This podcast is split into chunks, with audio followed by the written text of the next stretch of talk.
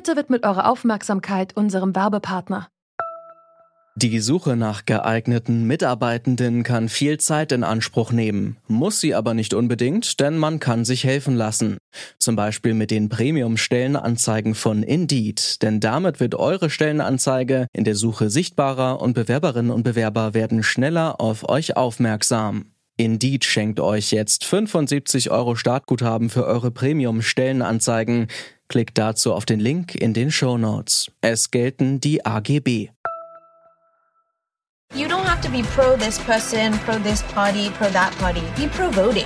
You have that privilege. You're blessed to be able to have that. You need to use that. It's one of the most important things that you can do as an American. Diese Aufnahme gehört zu einem Video, das zurzeit auf Snapchat kursiert. Mit solchen Nachrichten möchte der Messenger-Dienst junge Menschen in den USA zum Wählen motivieren. Bei der Wahl 2016 haben nämlich nur die Hälfte der unter 29-Jährigen ihre Stimme abgegeben. Vieles spricht allerdings dafür, dass es dieses Jahr anders kommen könnte. Am zweiten Tag unserer Themenwoche zu den Wahlen in den USA fragen wir uns deshalb, was können junge Wählerinnen und Wähler bewegen?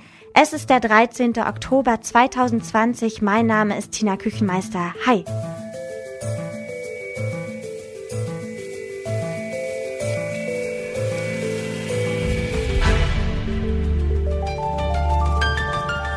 Zurück zum Thema. In den USA ist die Wahlbeteiligung von jungen Menschen gering, deshalb werden die Wahlen oft von älteren Menschen entschieden. Aber warum sind so viele junge Menschen in den USA 2016 nicht zur Wahl gegangen? Das wollten wir von Kerstin Kohlenberg wissen. Sie ist USA-Korrespondentin für die Zeit und berichtet über die anstehenden Wahlen.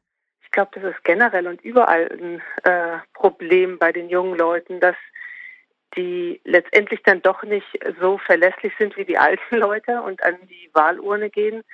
Ähm, das hat oft damit zu tun, dass die Politiker nicht dem entsprechen, was man sich vielleicht als so einen unglaublich charismatischen ähm, und interessanten Menschen vorstellt. Ähm, es gibt dann halt Leute wie Bernie Sanders, die die Jungen richtig mitnehmen. Aber auch da hat man sogar in den Vorwahlen gesehen, ähm, hat es auch nicht gereicht, um ihm die ähm, den ersten Platz sozusagen in der Vorwahl zu, zu schenken. In Amerika machen die jungen Leute auch nur 10 Prozent, also die bis ähm, 25, ähm, nur 10 Prozent der Wähler aus und tatsächlich registriert sind davon nur noch äh, mal die Hälfte, also 4 Prozent der jungen Leute machen die Wähler in Amerika aus und äh, die zu mobilisieren scheint nicht so ganz einfach zu sein. Da gibt es noch nicht so eingefahrene Pfade, wie das bei den Alten eben ist, die schon Erfahrung mit Politikern oder mit verschiedenen Themen haben, sondern man muss die letztendlich wie neue Kunden werben und das ist immer das Schwierigste. Und dieses Jahr dürfen ja 15 Millionen junge Menschen das erste Mal wählen in Amerika. Wovon glauben Sie, hängt es ab, ob sie das dann eben auch tun werden? Also ich glaube, die Umfragen haben jetzt alle ergeben, die meisten sind schon, dass sie sagen, sie wählen für Biden, aber mit so einem naja, wir wählen für ihn, weil wir glauben, dass er das Allerschlimmste verhindern kann. Also es ist nicht die Begeisterung, ähm, die man sich so wünscht für einen Kandidaten.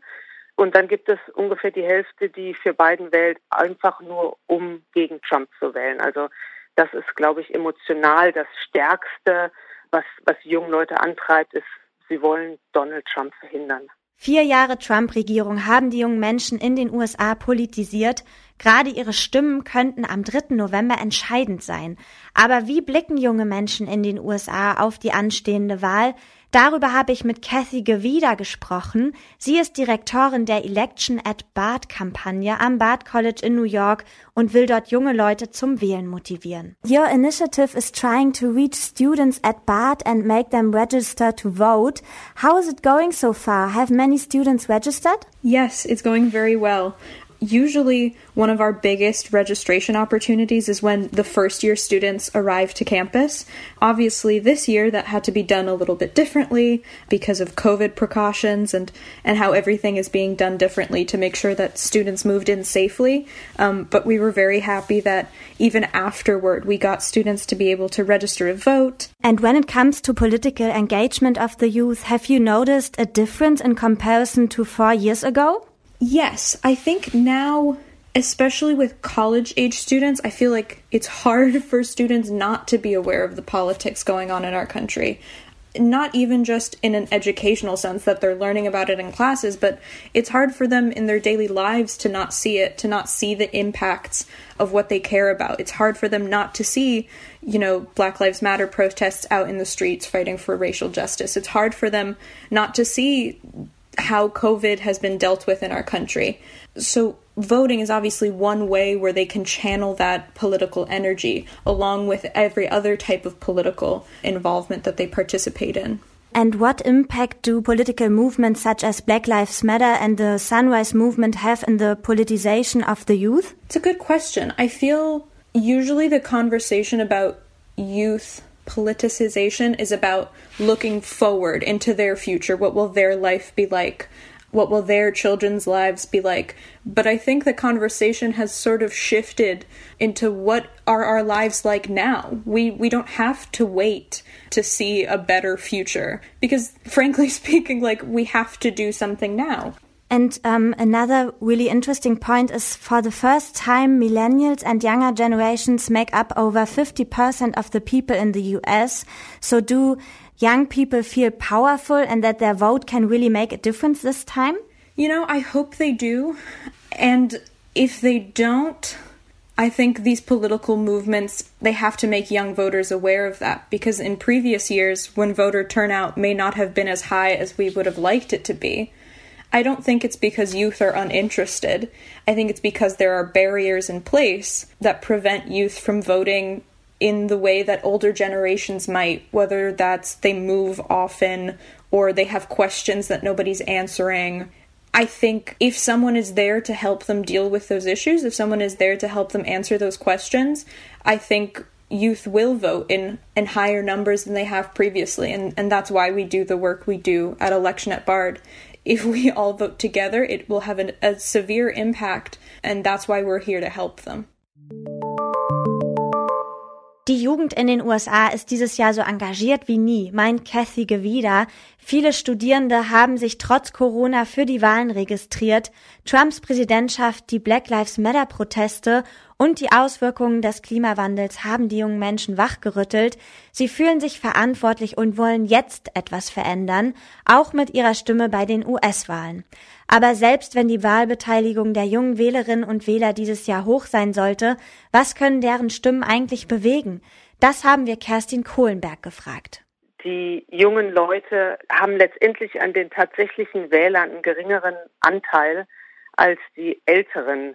Das ist einfach so, dass sich die, die Älteren, die, die helfen bei den Wahlvorbereitungen, die sind Freiwillige, die tauchen einfach verlässlicher in einer größeren Zahl auf. Aber was ich äh, heute Morgen noch gelesen habe, ist, dass in einigen Umfragen sieht es so aus, als ähm, wären die jungen Leute tatsächlich in einer Zahl mobilisiert, wählen zu gehen, wie es damals bei Obama 2008 war. Das war so ein Rekordjahr. Der hat äh, so viele junge Leute wie noch nie zuvor äh, mobilisiert. Und das scheint so zu sein, dass es da ähm, Bewegungen gibt. Es gibt halt, wenn man sich auf YouTube Sachen anschaut, ähm, wenn man sich im Fernsehen Sachen anguckt, gibt es immer überall Clips von ähm, Billie Eilish oder anderen äh, Musikern, die dazu auffordern, wählen zu gehen. Es gibt äh, zusammengeschnittene Hip-Hop-Clips, die immer damit enden, Go Vote. Also diese Aufforderung, wählen zu gehen aus der jungen Generation für die junge Generation,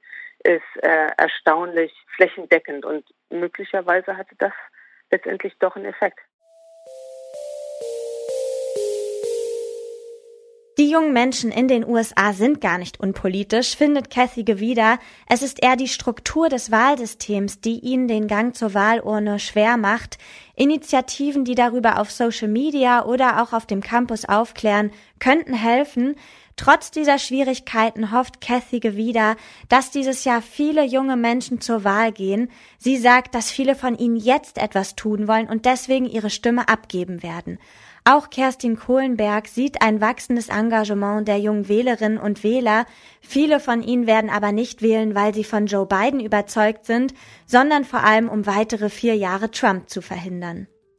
Das war's von uns für heute. In unserer Themenwoche US-Wahlen geht es morgen um den Swing State Pennsylvania Wenn ihr heute noch mehr Politikfutter braucht, dann hört doch mal in unseren Blätter-Podcast rein.